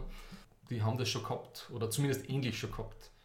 Also wenn sie es äh, auf der rechtlichen Ebene geschickter angestellt hätten, hätte sein können, dass sie jetzt, weil der, dieses Gerichtsverfahren, das letzte war ja erst vor ein paar Jahren, glaube ich, oder?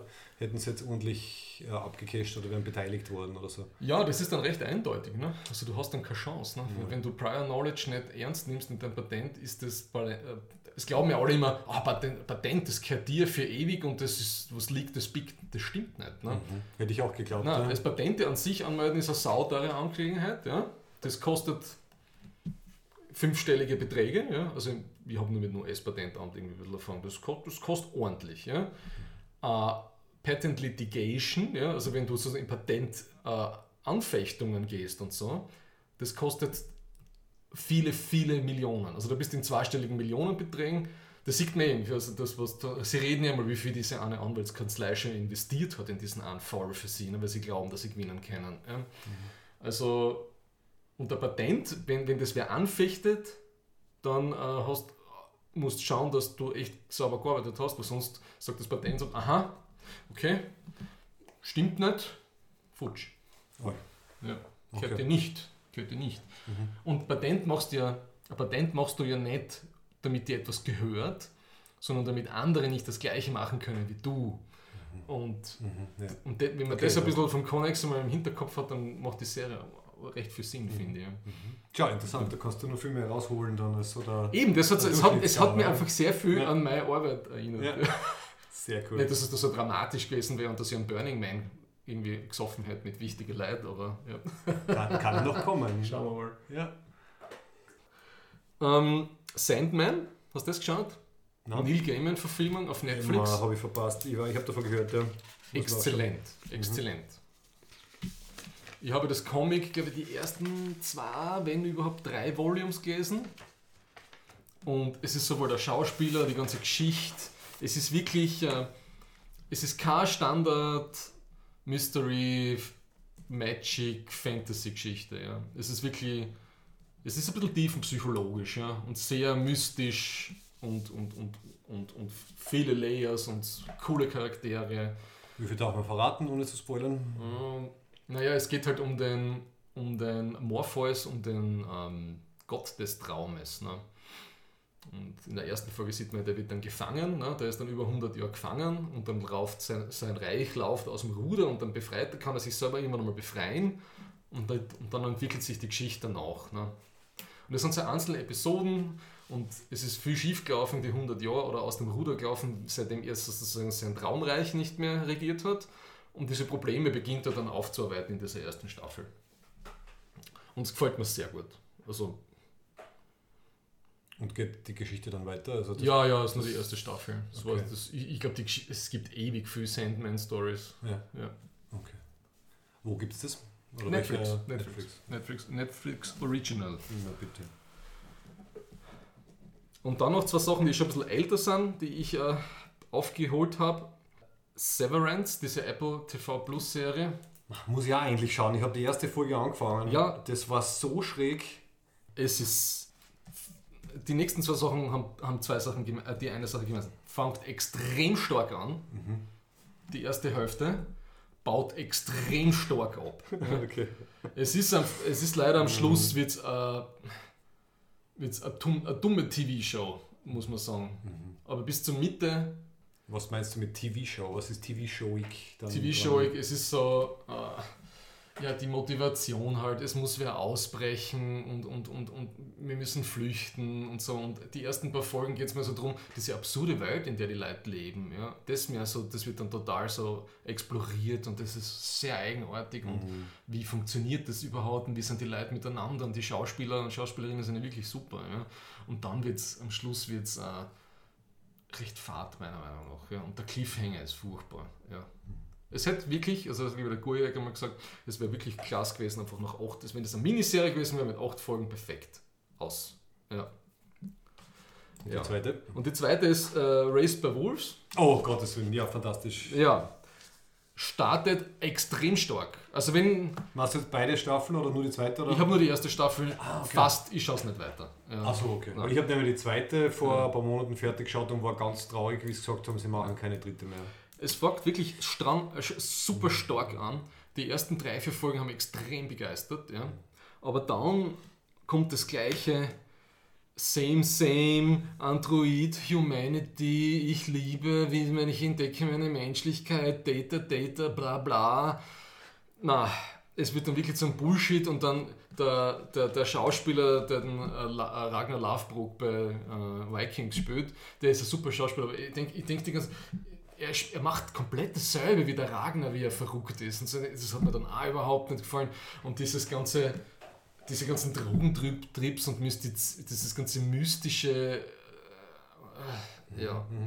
Na, und vor allem, dass sie ist so super, sie, die die Mutter ja, spielt. Ja, ja. Die ist so gut. Mhm. Und dann, ah, und dann habe ich gedacht, okay, jetzt, sie steht auf ihren Creator, nehme ich an. Ja, und dann habe ich, okay, es geht schon los. Und dann, sie will diesen Kuss immer wieder erleben. Und Mhm, und das hat so stark angefangen. Mhm. Ja. Und die erste hast du aber fertig geschaut jetzt? Nein, nein, mir hat es dann irgendwie, glaube ich, die achte Folge jetzt dann gereicht. Ja. Ah, okay. Also weil der Ragnar dann da, nicht der Ragnar, keine Ahnung, wie er, wie er ja, heißt, der, wie er dann seine, seine Visionen mhm. kriegt und irgendwie Kopfweh hat und ja. Mhm. mhm. Na, na.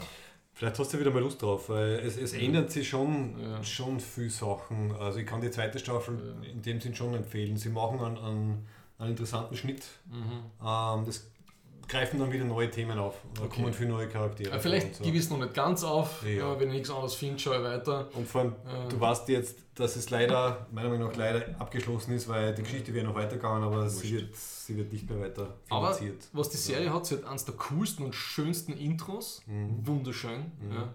Und auch das, das mit dem Mitras-Kult und so, das hat mir gut gefallen. Hat mich so an den Lateinunterricht erinnert. Ne? Das gibt es ja schon ewig, das Nitras-Kult. Ne? Mhm. Keine Ahnung, wie dann wieder so auch groß geworden ist, aber ja. Mhm. Ich finde auch das ganze das Technologiedesign, ja. ähm, also wie diese Androiden gestaltet sind, wie ihre Utensilien irgendwie funktionieren und so. Ja. Tischnoch hat es für mich ein bisschen an, an, an Lost, ähm, also wie die Serie Lost Vibe, allerdings halt nur, so. die, nur die positiven Sachen, weil es halt so, so kleine ähm, What the fucks reinschmeißen ja. und dann aber fünf Folgen später wird es dann großteils erklärt. Also es, mhm. man muss sich da ein bisschen so weiterhandeln. Äh, ich habe es einfach sehr, sehr mysteriös und, und, und irgendwie überraschend und zum Nachdenken anregend gefunden. Und auch halt sehr schön. Also auch die, die, die Bildsprache ist halt irgendwie ganz, ganz Super, Eigenes, super, super. Aber die Geschichte ist dann einfach, wird dann einfach baut, einfach für mich. Ja. Ist dann So ein bisschen wirr, ja. Das baut, sagen. das wird einfach so schlecht an die Geschichte und das Mhm. hat mich total grantig gemacht. Vielleicht schaue ich es weiter. Mhm. Ja. Ja. Ich habe da noch einige Filmtipps. Ne? Oh, vielleicht Ähm, fällt mir auch noch was ein. Die haben sich haben ja. jetzt Filme komplett ausgeblendet. Ähm, ich habe geschaut, ist schon zwei Monate her, Everything, Everywhere, All at Once. ah, ja. Ich muss den Film noch zweites Mal anschauen. Der ist so, es hat mir wirklich gut gefallen im Kino. Er Aber wenn du mir jetzt fragst, was genau passiert ist, weiß ich, ich kann Waschsalon und es passieren und es gibt Menschen mit Wurstelfinger. Ja? Ja. Der, er, er war großartig, er war, er war sehr, sehr dicht, er war sehr Ja. schnell Ja. und man kann ihn definitiv zwei oder drei Ich muss den mindestens noch einmal schauen, damit ich das in seiner Gesamtheit erfassen kann. Auf jeden Fall die, die wesentlich originellere ähm, Variante von Multiversum als halt Marvel und Co. Ja, ja. bieten. Ja. Also allein, dass sie da, damit sie andere Eigenschaften kriegen kann, wie sie dann diese Fliege snortet, schnupft. Ja? Also das ist, das ist so irre. Es gibt ein paar herrlich absurd Ja. lustige Szenen. Ja. Ja. Also ich sag nur die, die Szene mit dem, mit dem Analdildo. Kannst du dich erinnern? ja, ja, ja, sicher. Wo sie das, glaube ich, dann eben verhindern müssen, dass dieser zum Einsatz kommt. Und eine Mischung aus Akrobatik und, Ja. und Abwehr entsteht. Nein, irre, irre, hat mir echt gut gefallen. Ja. Ähm, was mir auch sehr gut gefallen hat, war auf der Netflix-Film äh, Windfall. Ja, habe ich auch gesehen. Sehr Ja. gut, ja. Danke, hast du, glaube ich, mal du empfohlen. Kann schon Mhm. sein. Ja, ich glaube, in der Gru an Gruppen habe ich es einmal geschrieben. Ein ganz ein kleiner, simpler Film. Ja, drei, im Endeffekt eh nur drei Schauspieler. Drei Schauspieler, ja. ja. Der eine, der den Todd von Breaking Bad spielt. Ich kenne ihn, äh, ich glaube, das ist der gleiche, der bei Der Jason Segel ist natürlich genau, dabei. Jason Segel, also der Marshall aus How I Met Your Mother. Äh, und den, den du jetzt meinst, den, den habe ich am meisten in Erinnerung. Genau. Genau, weil er bei, bei dieser großartigen Black Mirror Star Trek Folge war er der Hauptcharakter. Genau. Kannst du dich erinnern? Der ja. ist aber generell ein sehr guter Schauspieler. Ja. Soweit ich ihn kenne, ja, die paar wenigen Sachen. Und ich finde, ja. er ist extrem gut und er, er ist also er, also er hat auch von seiner Physis her, hat er noch nicht die Disney Plus Marvel äh, Mexican Supplements Kur hinter sich. Das finde ich auch total Ja. gut. Und man merkt, also man merkt, dass die sehr viel Backstories gehabt haben, anscheinend die Charaktere, also wie die, wie die Schauspieler die, die Rollen angelegt haben. Ja. Also es passiert eigentlich nicht viel, aber, aber so wie sie zum Beispiel, die, die, die, die Frau von ihm, die Schauspielerin heißt äh, Lily Collins, sagt mir Google. Ähm, na, es hat alles gut zusammenpasst. Und alles, wie das Film sich auflöst, super. Ja. ja. Und st- wirklich starke Dialoge. Ja. Ja. Und starke Dialoge. Äh, hast du geschaut, ähm, How to Sell Drugs Online Fast? ja, Da hat es jetzt einen Spin-off-Film gegeben vom Buba, den der, Bjarne, der, der Charakter von Bjarne Mädel, allein schon der Name ist ja Wahnsinn, ne? den wir aus der Ja. Tatortreiniger kennen. Ja. genau, der spielt, das ist so eine Prequel-Geschichte, wie der Buba der Buba wird von, der, von den Albanern. Ne? Und es ist niemand geringer als der Georg Friedrich spielt seinen Bruder, der, der, der österreichische Schauspieler. Ja, ja. Und ich habe so lachen müssen, weil ähm, anscheinend im- Film lösen sie das so, äh, sein Bruder ist als kleines Kind einmal auf den Kopf gefallen es gibt so ein neu- neurologisches Syndrom, dass manche Leute auf den Kopf fallen und auf einmal einen anderen Akzent haben. Ja? Und er redet halt total österreichisch. Ne? Das ist Im ganzen ja, Film? Sehr schön. Mhm. Es ist ein lustiger Klamauk. Ja? Super, okay. Also wenn, wenn, wenn, wenn am How, How to Sell Drugs Online Fast gefallen hat, das ist eine sehr schöne Sache. Eine Doku-Empfehlung habe ich noch über die Geiselnahme in Gladbeck.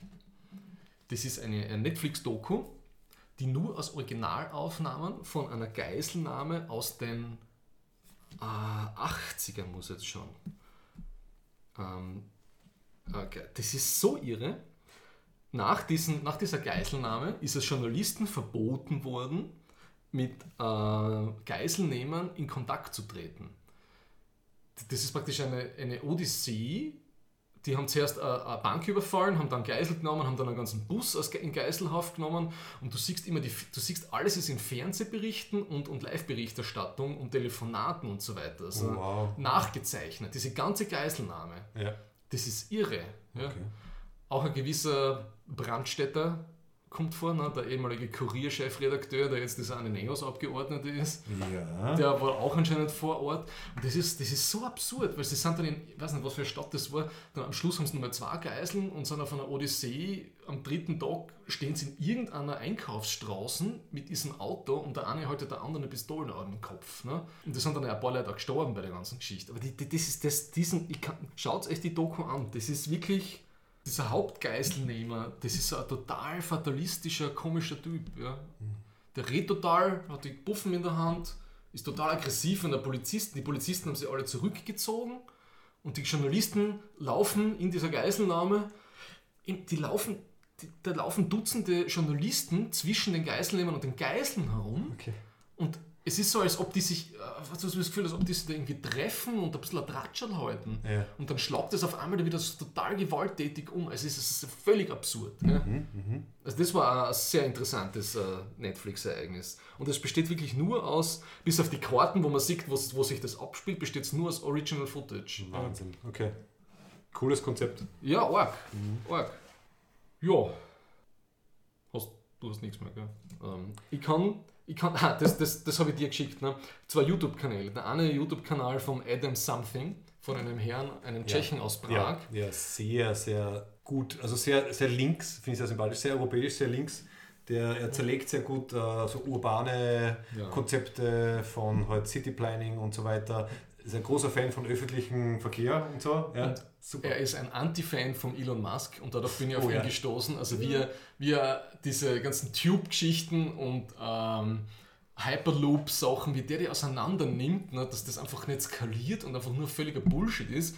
Und vor ein paar Wochen hat der Musk ja zugegeben, dass der Hyperloop, den wollte er eh nicht machen. Er wollte nur in Kalifornien den Leuten einscheißen, die den Hochgeschwindigkeitszug machen wollten. Ne? Ah, okay, okay. Ja, also der Adam Something ist eben, würde ich sagen, sehr linksliberal von seinen Ansichten.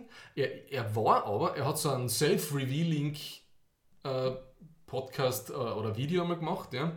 Der war eigentlich, der kommt, er ist so fast einmal, er war zuerst so atheistisch veranlagt, ja. Und ist dann ein bisschen so ins Alt-Rightige abgerutscht und er zeichnet zuerst gut nach, wie diese ganzen Atheisten und, und, und, und Religionskritiker Ah, was die, wenn man da halt so kennt, ne? so, so Amazing Atheist und irgendein TJ Kirk, wie sie alle heißen, von dieser Saga auf Acker, der völliger Vollidiot. Ja? Äh, wie die dann über, über, über Religionskritik so in dieses Anti-Trans, Antifeministisch, Anti-Staatlichkeit, Alt-Rightige abgedriftet sind und er ist ein bisschen mit. Ne? Und er hat sich dann gedacht, so, irgendwie macht das keinen Sinn, was die sagen. Das ist so ein dann ein self-revealing Video, wie, wie so seine, seine intellektuelle Reise war. Also hat die Kurve dann wieder gekratzt. Das habe ich sehr spannend gefunden. Ja. ja. Den YouTube-Kanal kann Der ich. war super, da habe ich glaube ich zwei, drei Tage Ja. habe ich alle Videos äh, geschaut. Ja. Muss jetzt wieder mal nachchecken, ob was Neues ist. Ja, vor allem, also wie er zum Beispiel äh, Dubai auseinander nimmt. Oh ne? ja, genau. Dass das wirklich von Stadtplanung, was mit Infrastruktur und, und, und, und Ressourcenverschwendung, was für Wahnsinn das ist. Mhm. Und zwei speziellere Tipps noch, zwei Podcasts, die ich höre hör regelmäßig in den letzten zwei Monaten. Den Soziopod, Shoutout zum Soziopod. Das sind zwei Leute, die machen eine Soziologie, Philosophie und so weiter, Pädagogik-Podcast, aber haupt sehr starker Schwerpunkt auf Soziologie und Philosophie. Österreicher oder Deutsche? Zwei Deutsche, gibt, machen das schon ewig, glaube ich schon fast zehn Jahre.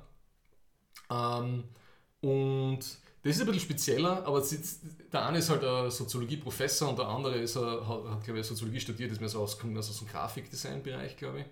Und sie nehmen halt wirklich sich die großen Klassiker teilweise vor. Also man kann ja die alten Folgen nachhören, weil sie eben nicht unbedingt Aktualitätsgeschichten haben. Aber wer, wer immer schon einmal äh, keine Ahnung, über, über Pierre Bourdieu, ne, über das hört man immer wieder, ne, mit dem sozialen Kapital und so. Das ist dieser Soziologe, der das Konzept soziales, kulturelles und finanzielles Kapital, diese Geschichten da gemacht hat. Ne, das ist der feine Unterschied, was zu sein Hauptwerk.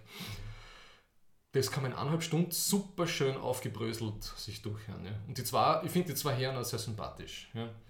Finde ich wirklich cool, ja, dass, ich das, dass mir das der, äh, ich habe schon öfter mal gehört, aber der, der, der, der na, Spotify-Vorschlagsalgorithmus, da hat der Recommender einmal funktioniert. Ne? Und dann, äh, so als Abschluss, schließe ich jetzt ein bisschen so die, die Klammer zu meiner galaktischen Lyrik. Äh, der War on the Rocks Podcast ist, finde ich, alles, was man so zur Ukraine-Krise, was so sicherheitspolitisch, strategisch, militärisch passiert. Also War on the Rocks mit diesen einen. Warte, äh, also War on the Rocks so wie Whiskey on the Ja, Rocks oder was ja, War on Ansch- the Rocks heißt das, das ist, äh, Es ist Äh, einfach ein lustiger Name für okay. eine sehr Mhm. gute Defense und Intelligence und, und Military Zeitschrift. Ja. Mhm. Die haben mehrere Podcasts, die anderen kann ich nicht empfehlen, aber dieser War on the Rocks Podcast, wo immer der, was essentiell ist, ist, dass der Michael Kaufman, das ist ein amerikanischer Analyst, das ist ein Spezialist für Russland und für die russische Armee. Und das sind wirklich Deep Insights und Deep Diskussionen. Du kannst wirklich alles knicken, was du in den österreichischen, europäischen Medien über das Ganze liest. Wenn du das hörst, weißt du, das, das, das, der kennt sich so gut aus und der beschreibt dir genau, warum, also was man wissen kann und was man nicht wissen kann. Das, ist, das bröselt ja sehr gut auf. Ja. Ähm, aber es, ist halt schon, es geht halt sehr ins taktisch-strategische und die Operationen. Ja. Der, der, dann redet er über die russischen Truppenkompositionen und so weiter und so fort. Ja. Und alle, die jetzt schreien, oh mein Gott, Teilmobil machen 300.000 Leute. Und das hat er schon vor Monaten gesagt. Der Schritt wird wahrscheinlich kommen, weil es nicht anders geht und wird ihnen nicht viel bringen auf, auf kurzfristig, weil die nie die Kapazitäten haben, um die Leute auszubilden. Also, oder sie machen halt irgendwie einwöchige Trainings und haben viel Kanonenfutter dann. Also Michael Kaufmann, das ist für mich so eine Quelle, auf, äh, also so eine Quelle der, der, der Vernunft und, und der Einsicht. Danke, sowas Ja. brauche ich inzwischen eh wieder, weil Ja. ich habe schon wieder ein bisschen ein, Ja. ein Grauen davor, Nachrichten zu schauen. Na, also echt was, es gibt so viel Schrott. Ja. Auf YouTube, es gibt Dutzende oder wenn nicht gar Hunderte Ex-Army-Soldaten, die alle jetzt ihre, ihre, ihre äh, Videoanalysen machen von irgendeinem Warporn und so und sagen, ah, so und so, bla bla. Das ist alles ein Mist und ein Dreck und das ist alles nur so ein klickblätiger Bullshit, der da draußen ist. Ja. Es gibt ein paar andere gute Sachen vom NDR, dieses äh, Streitkräfte und Strategien, die haben einen super Podcast über, über die Ukraine-Krise. Dann gibt es von, äh, es gibt dann noch Battleground Ukraine, einen sehr guten Podcast. Das sind die gleichen, die das Rest is History Label äh, haben. Das ist auch sehr gut. Und überraschenderweise, es gibt ein paar gute Videos vom österreichischen Bundesheer. Da gibt es einen von, ja, aus, von, der, von der Militärakademie, da gibt es einen, der macht sehr gute, er klingt sehr österreichisch, aber er ist ein Österreicher, und der macht ein paar sehr gute, also Deep Dives into was da eigentlich gerade passiert ist. Ja. Ich finde das gerade total faszinierend. Ich meine, es ist ja logisch, aber wenn man darüber nachdenkt, äh, wir haben einen Krieg äh, in Europa und, Mhm. und was ist eines der Ergebnisse? Es gibt sehr viele YouTube-Videos und Podcasts drüber, die das analysieren, als wäre es halt ein. Auf der anderen Seite passieren immer einfach die ärgsten Grausigkeiten. Aber andererseits, verständlicherweise, ist das halt dann der Stoff auf der anderen Seite für, so. für Analyse, für Metakritik, für Diskussion, für. Mhm. Leute, die opportunistisch das jetzt ausnutzen. Also ich finde ich find das eben immer so arg, wenn halt, wenn halt so grausame Realität äh, mit, mit westlich bequemer Nonchalance dann halt irgendwie zusammenstoßen, weil es uns ja jetzt bis auf wahrscheinlich den Winter, der kalt wird, noch nicht so betrifft. Also es, ja, gut, über das könnte man mal einen eigenen, eine Politik, eine Politik- und Medien-Podcast machen, ja. Ja, können wir Ja. machen, aber eben, ich, Aber faszinierend, ich das gibt's doch habe mehr als versucht, also ja. ich, ich, Mhm. ich faste ja seit eigentlich das ganze Jahr schon Medien, ja, ich tue ORF und ich, ich, also was, was, News angeht, Ja. nur, aber ich, tu- ich, schau, äh, ich höre vor allem äh, O1, Mi- Ö1 Mittagsschnau, lese ein bisschen Politico, Le Monde Diplomatique und dann schaue ich wirklich, dass ich Sachen von Leuten lese, die sie auskennen. Ja. Und dieses ganze Wi- Upper wieder Gekaue, was da in Österreich abgeht. Ja.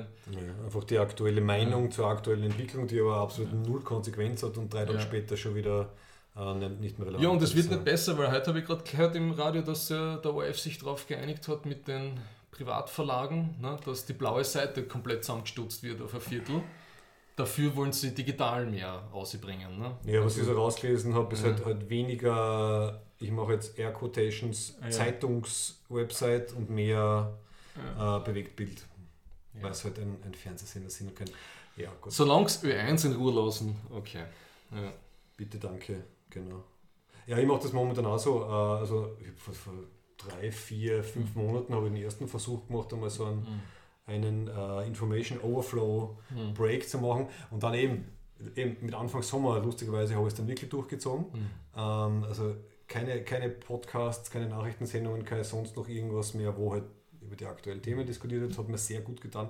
Und aus irgendeinem Grund hat sich dadurch auch diese Nerd, diese Nerdpause ergeben. Ich weiß auch nicht, mein Sommer war ganz, war ganz komisch. Ich finde das voll wichtig, dass man eine sich da Gehirnpause. äh, dass man so eine Medienhygiene Ja. und äh, das passt. Ich, ich, und ich sich halt auf die Dinge konzentrieren, wo man was ändern kann oder wo man halt irgendeinen Einfluss hat, weil ich, ich kann jetzt akut nicht die Teuerungswelle und den Russlandkrieg äh, lösen, aber man schaut halt dann im Na, und die liest Bereich, keine. Formate mehr, wo ich merke, die machen mich grantig. Weil die Ja. sind so aufgebaut eben, das ist ganze clickbait es soll die, entweder macht er Angst, es macht die grantig oder es verunsichert die dann. Ja, ja. Deswegen, ich lese diesen ganzen, ich habe viel Telepolis gelesen, lese ja auch nicht mehr, macht mich nur mehr grantig. Ich lese keinen Standard mehr, macht mich nur grantig und der, der Informationsgehalt ist an null. Ja, das Ja. ist das Problem, gell? Ja, genau. Das ist wirklich, teilweise reichen die, die, Ja. die Schlagzeilen, wo es reicht, auf ORF.at die Schlagzeilen durchzulesen, dann weiß ich, aha, okay, das ist ungefähr passiert. Ja. Ich brauche jetzt so nicht dann noch 20 na, Seiten echt, dazu. echt Social Media zum Nachrichten, Nachrichten konsumieren, ähm, strong no no. Ja. Ja. ja. schön, sind wir, sind wir wie, wie immer eigentlich ins Politische abgedriftet. Ja, Ähm, ich würde sagen, wir machen eine kurze Pause. Pause und dann starten wir mit der Love-Hate-Rubrik. Right here, right now, I feel more love in this hate group than I ever felt at church or basketball or anywhere for that matter. Ich trinke jetzt ein Bier namens Muttermilch. Das passt wieder ein bisschen zu The Boys. Da gibt es ja einen Charakter, der Ja, Mother's Milk. Mother's Milk heißt. M&M. Ja. Hm. Also Rubicon, ein Film von Leni Lauritsch. Hannah, Gavin und Dimitri müssen auf einer Raumstation mit ansehen, wie die Erde in einer Naturkatastrophe versinkt. Sind sie die letzten Überlebenden der Menschheit? Sollen sie die Station verlassen, den Rückflug wagen und ihr Leben riskieren? Wofür lohnt es sich zu leben? Wofür zu sterben? Steht hier auf dem Flyer. Wir haben, genau, also wir waren im Kids Royal gestern, haben auch den Flyer mitgenommen. Ich finde es arg, dass das auf dem Flyer steht, weil ich habe nämlich absichtlich vor dem Film nichts drüber gelesen. Also dass zum Beispiel äh, die Erde in einer Naturkatastrophe versinkt, habe ich vor Filmstart nicht gewusst und das habe ich eigentlich sehr spannend gefunden, wie das dann zwar relativ früh, aber doch passiert ist. Ja, Ah ja, äh, Spoiler Alert, alle Leute, ja. sorry. Äh, lustigerweise zum Beispiel, der war, der war gestern im Kids, er war vorgestern im Kids und dann, jetzt ist er wieder weg. Ich weiß nicht, ob er nächste Woche wieder auftaucht. Ich wage mal zu behaupten, dass Kids nimmt das ins Programm, damit sie den äh, Filmförder- und Kinofördergeschichten entsprechen. Äh, Ich nehme an, genau. Oh, das ist eines der Dinge, die ich mir aufgeschrieben habe. Also der Film hat diverse Förderungen gehabt, unter anderem Filmfonds Wien, vom ORF, vom Österreichischen Filminstitut, von Cine Carinthia und so weiter.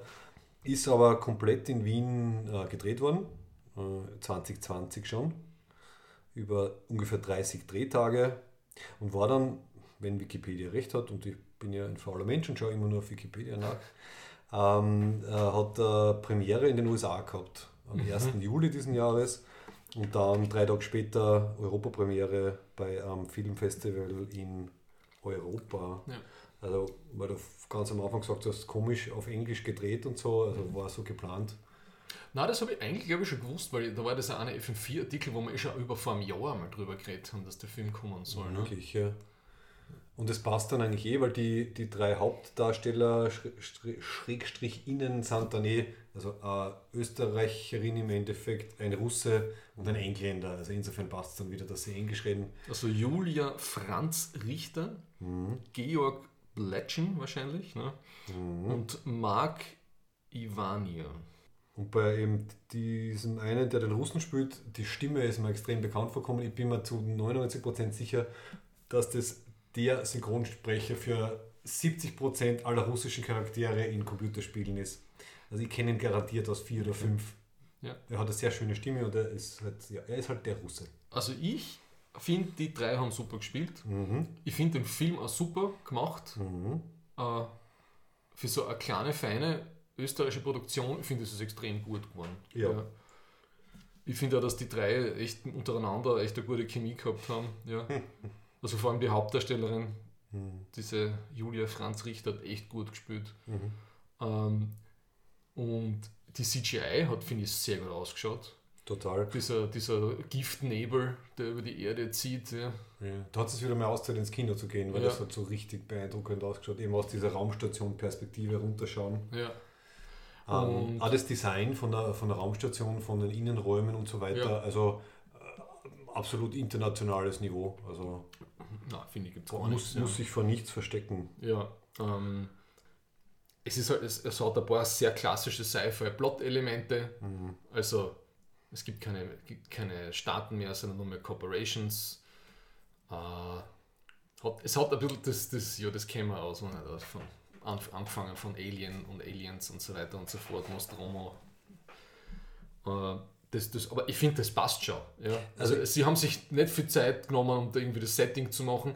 Ich finde auch diese, es hätte eigentlich dieses, dieses, dieses Anfangsding, dieses Lesen, wo, wo kurz dieses Worldbuilding in drei Abs, das hätte es eigentlich gar nicht braucht. Das hätte eigentlich gereicht, wenn es einfach so anfangen zum Spielen und das so nebenbei erwähnt wird. Das ja. stimmt, das stimmt. Es Ja. wird eigentlich dann alles klar durch, die, durch die Dialoge. Ja. Aber ich finde so, das Character Building hat extrem gut funktioniert. Die, diese, die, die, eben die, die, die, die Hannah, die telefoniert eigentlich nur ein, zweimal oder eineinhalb Mal mit ihrer äh, kleinen Schwester ja. Knopf und das haben sie eigentlich super. Du weißt genau, was los ist. Ja. Mhm. Und du brauchst eigentlich nicht viel. Ja. Das stimmt. Äh, ich finde, ähm, er war irgendwie sehr, eben, was du sagst, Dinge, die wir schon kennen, er war ähm, dadurch und trotzdem gleichzeitig irgendwie sehr zeitgeistig. Also Ja. die, die Themen sind halt äh, Umweltzerstörung, Ungleichheit zwischen Mhm. Reich und Arm, ähm, Klimakatastrophe und so, so Gerechtigkeitsfragen einfach. Also er Mhm. passt sehr gut in unsere Zeit. Ja. Und das eine, wo wir geschmunzelt haben, ist, ja, okay, sie haben natürlich äh, die künstliche Gravitation in 20 Jahren, haben sie, also was war das in den 2056. 2056, also aus den 30 Jahren ungefähr. Ja, genau, Ah. gleich am Anfang. Gell? Ja, und, dann, und du hast du gesagt, was, das Problem, aha, sie haben künstliche Gravitation, aber das Problem haben sie nicht gelöst. Ja, die- ja. Also eine dieser, dieser Ur, Ur-Standard-Modellgeschichten der Physik ist anscheinend mit, mit einem Knopfdruck Genau, erledigt. wo man sich Okay. fragt, wenn man das schafft, dann schafft man, glaube ich, auch anderes. Aber das ist für mich jetzt kein Kritikpunkt, Ja. weil das machen viele andere auch. Ja. Ja, Also genau. man hätte sagen können, okay, dann hätten sie halt eine Raumstation nehmen müssen, die, die irgendwie einen Spin hat, dann hätte es halt nicht funktioniert, dass das eigentlich die alte ISS ist anscheinend, die da irgendwie weiter verwurstet worden, zumindest habe ich das so verstanden. Ja, ja, teilweise zumindest. Ja. Mhm. Aber diese ganze Algengeschichte, diese, diese Gas, also äh, Sauerstoff, CO2-Ausstoß, äh, äh, Ausstoß, Austausch, und Ausstoß, ja. die, Mhm. die Idee war cool und das hat irgendwie gut funktioniert, Ja. dass das alles so äh, ein, ein künstliches Ökosystem ist, ja, und Stoffkreisläufe. Was, was mir sehr gut gefallen hat und was mich gewundert hat, dass das nicht noch weiter ausnutzen, ist, dass die Algen ja fast wie, wie ein Set äh, Beleuchtungs- und Stimmungsbild Ja. eingesetzt worden Ja. ist. Weil am Anfang waren sie noch grün Ja. und es sind wirklich ganz große Flächen in dieser Raumstation. Mhm. Sind eben, sind eben also durchsichtige Platten, wo halt Ja. die Algen irgendwie dahinter sind oder so. Das heißt, erstes Drittel des Films grüne Wände teilweise, weil alles ist noch okay. Dann gibt es eben diese Veränderung, dann wird es braun, dann wird es gelb. Also es ist eigentlich wie, wie, wie wenn es auf einer Theaterbühne unterschiedliches Licht einsetzt, um zu zeigen, es hat sich was verändert. Also man, man, man inszeniert das visuell. Das habe ich Ja. super cool gefunden. Hat mir auch gut gefallen. Dann auch diese, diese Funkspruchgeschichten, dass man da nicht, dass das so reduziert ist, ja, dass man nicht viel weiß und nur ein bisschen sieht, was sich auf der Erde abspült. Ja. Genau, apropos nicht weiß, ein bisschen ein Problem von dem Film ist, also erstens, er ist ein, er ist ein bisschen zu lang. Ähm, und das zweite ist, es sind, er springt ein bisschen. Die, das Wissen und die Erkenntnisse, die die Charaktere kriegen und die ja wir als Zuschauer und Zuschauerinnen kriegen, die dann die Handlung irgendwie weiterbringen. Also für mich hat es ein bisschen so was Episodenhaftes dadurch fast gehabt. So. Äh, von, okay, Ausgangsstatus ist das, dann lernen wir eigentlich das, dann, oh, aber das und auch das. Me- Meiner Meinung nach hätte hätte man es ein bisschen fließender machen können. Ich kann das jetzt gar nicht genauer ausführen. Das war so ein, so ein Gefühl. Also es waren nicht richtige Handlungswendungen äh, im klassischen Sinn, sondern einfach etwas verändert die Grundsituation fast komplett und vor allem etwas verändert auch die Meinung von den Hauptcharakteren. Das ist vielleicht das, was mir aufgefallen ist. Dass teilweise nach gewissen Plotentwicklungen haben auf einmal die Leute äh, fast, fast 180 Grad konträre Einstellungen dann gehabt, was manchmal sehr interessant war und manchmal ein bisschen gewöhnungsbedürftig. Ich müsste aber länger drüber nachdenken, wir haben den Film erst gestern angeschaut, um, um das genauer zu beziffern. Auf jeden Fall insgesamt nicht schlecht. Er hat ein bisschen Längen gehabt, aber war, war dadurch auch sehr, sehr atmosphärisch. Also sie haben sich Zeit genommen, Das da mal eine Einstellung, ein bisschen länger drauf zu bleiben. Die Längen hätte ich nicht wahrgenommen. Mhm. Also das Okay. hat für mich voll passt von der Länge her. Ja, bei mir war es vom Gefühl her so 15 Minuten weniger und er wäre perfekt gewesen. Ähm, Okay. das, das Ende erstaunlich hoff, ho, brutal hoffnungsvoll in einem gewissen Sinn. Aber auch ungewiss, ne? Mhm. Also, war zumindest ein, ein bisschen einen Ausblick. Und der Film hat eben den bezeichnenden Titel Rubicon. Mhm. Also es, wird eine, es werden mehrere Grenzen überschritten, das, das ist auch dann relativ klar. ja. Also die, die Menschheit hat anscheinend die, die Klimakatastrophengrenze irgendwie überschritten und es passiert halt Naja, es vielleicht ja, deswegen diese äh, Kettenreaktion Naja, das wird ja andeutet, dass das vielleicht eine chemische Waffe ist. Ne? oder genau, dann hat sie quasi eine andere Grenze überschritten. Auf jeden Fall der ganze Film ist voller Grenzüberschreitungen. Vor allem interessant, vor allem interessant sind halt die persönlichen, also welche Entscheidungen dann die Hauptcharaktere treffen. Mhm. Vor allem moralische Ja. Entscheidungen, wo es ziemlich rund geht. Ja, wirklich ein schönes, ein, ein schönes äh, kleines Theaterstück im Weltraum Ja. mit, mit, mit sehr guten Visuals. Ich, ich finde es super. Ich hoffe, ich, ich hoffe, der Film kriegt die Aufmerksamkeit, die er verdient. Und Ja. vielleicht gibt es mehrere so kleine, feine österreichische Produktionen. Ja, vor allem sie, also diese, diese. Leni Lauritsch, ich habe von ihr vorher noch nie was gehört. Ich meine, wer weiß, was die noch in Mhm. petto hat, weil Drehbuch hat sie auch co-geschrieben, was ich immer so aufgeschrieben habe. Ähm, und wer weiß, vielleicht war jetzt das der erste, der erste große Stein in, äh, also Stepping Stone in, Ja. in der Karriere, die man erhoffen kann.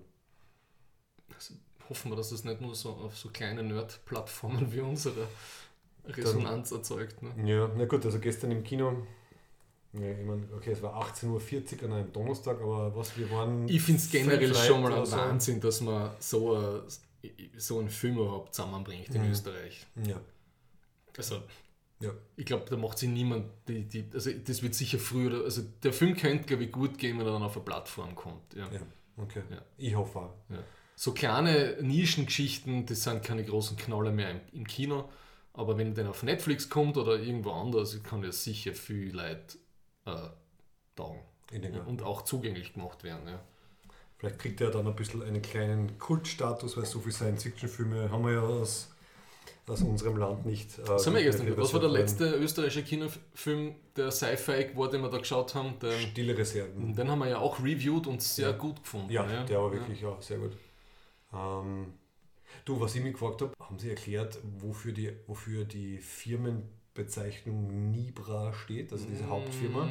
Weil die ist nämlich so verdächtig seltsam, Mhm. dass ich das Gefühl gehabt habe, die, sie wollen, dass wir selber draufkommen, warum das so heißt. Weil es ist irgendwie Mhm. komisch, oder? Nibra. Na, das, außer dass es vielleicht am Anfang bei dieser, bei diesem, Crawl, Bei also diesem- bei der, bei dem, ja. bei diesem, wie sagt man sowas?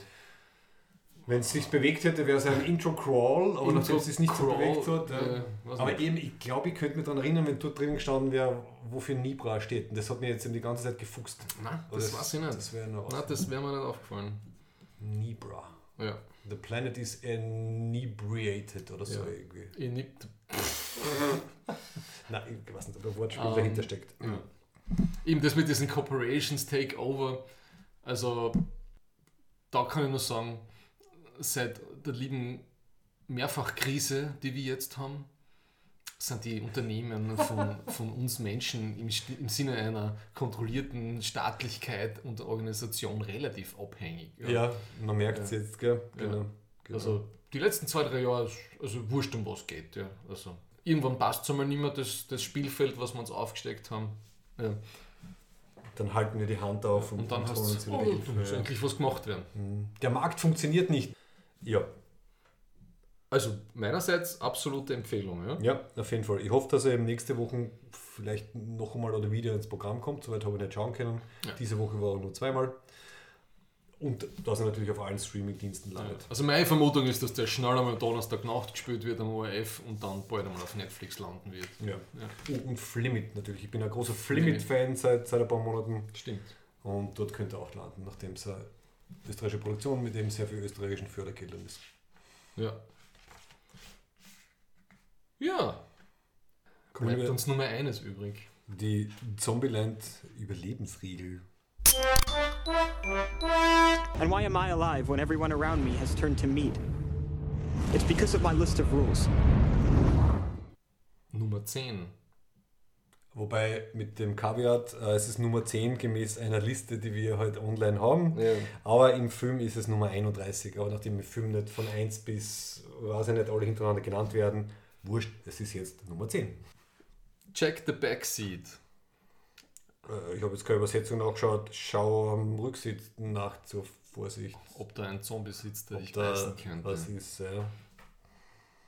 Welche Assoziation hat das in Ich- deinen Ich habe die Neuronen Woche ausgelöst? die ich habe die Woche äh, die sehr gute Netflix-Doku über die Wirecard-Affäre-Skandal angeschaut. Da gibt es schon ein Doku. Ja, Uh, die wo dieser Financial Times äh, Autor, äh, Autor, Journalist oder zwei Journalisten maßgeblich halt den Film bestimmen.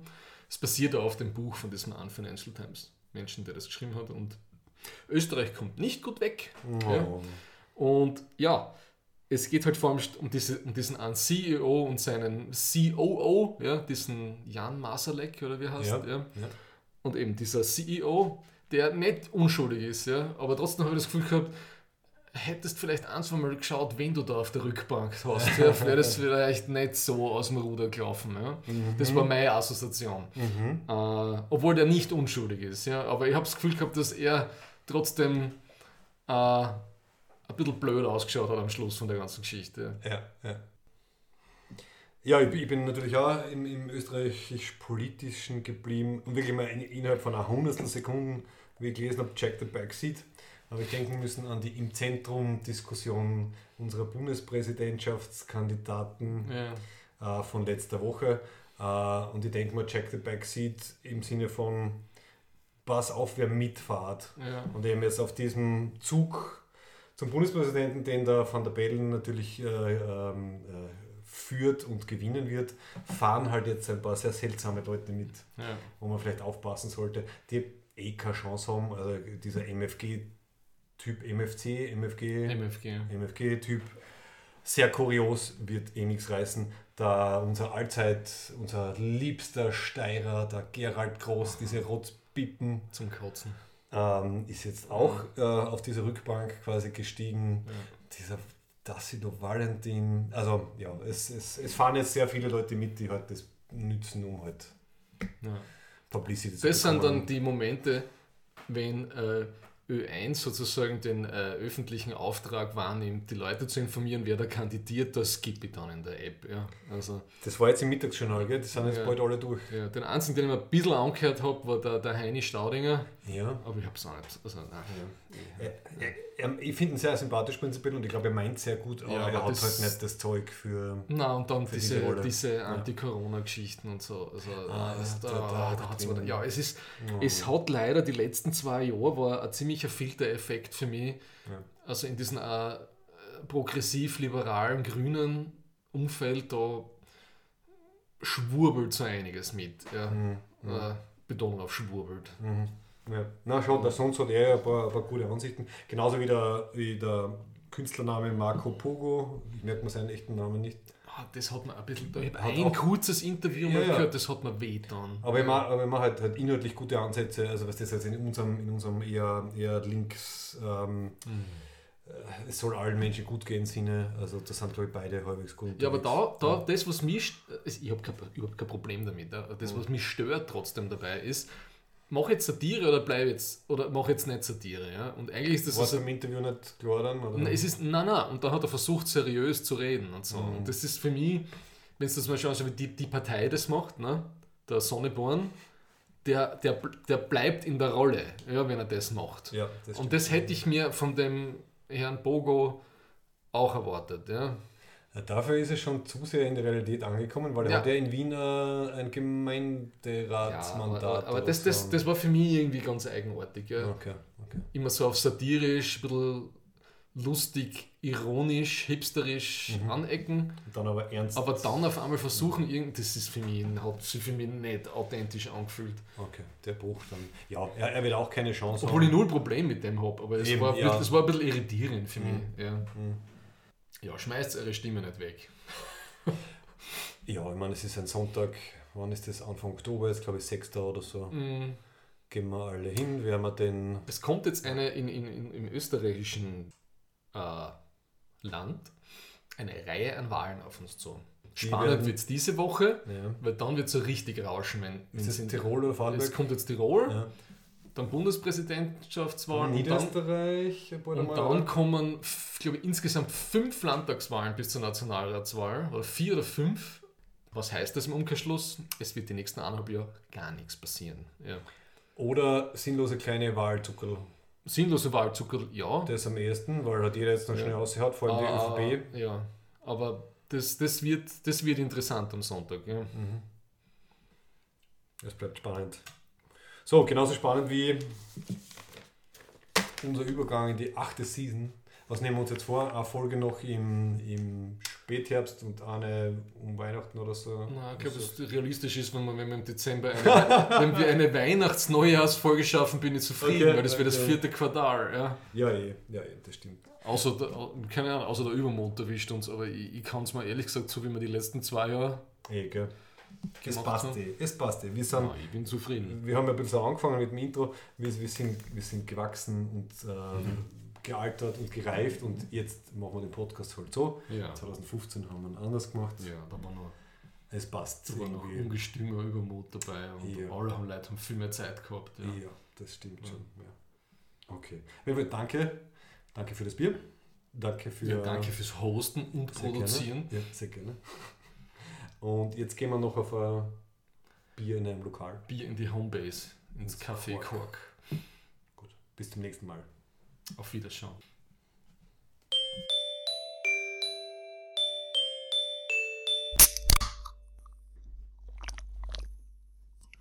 Yeah.